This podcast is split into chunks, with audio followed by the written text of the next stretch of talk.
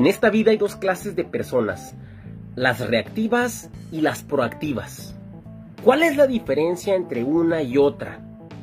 La primera son personas totalmente volátiles, personas que ante lo que ocurre a su alrededor, eso los hace que influya en sus decisiones y en sus acciones.